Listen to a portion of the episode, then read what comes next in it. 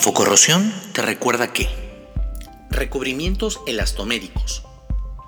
Los recubrimientos elastoméricos de emulsión acrílica o de composición de poliuretano son empleados para sellar paredes contra la lluvia acarreada por los vientos, para cubrir defectos de superficies o para dar un acabado resistente al clima y atractivo. Los poliuretanos elastoméricos más costosos y de películas más gruesas son usados en ocasiones para revestir tanques, para aprovechar su buena resistencia química. Estos productos pueden llegar a tener estiramientos de hasta un 500%. Al igual que los recubrimientos texturizados, pueden requerir que una base especial los adhiera con firmeza para superficies de mampostería de hormigón.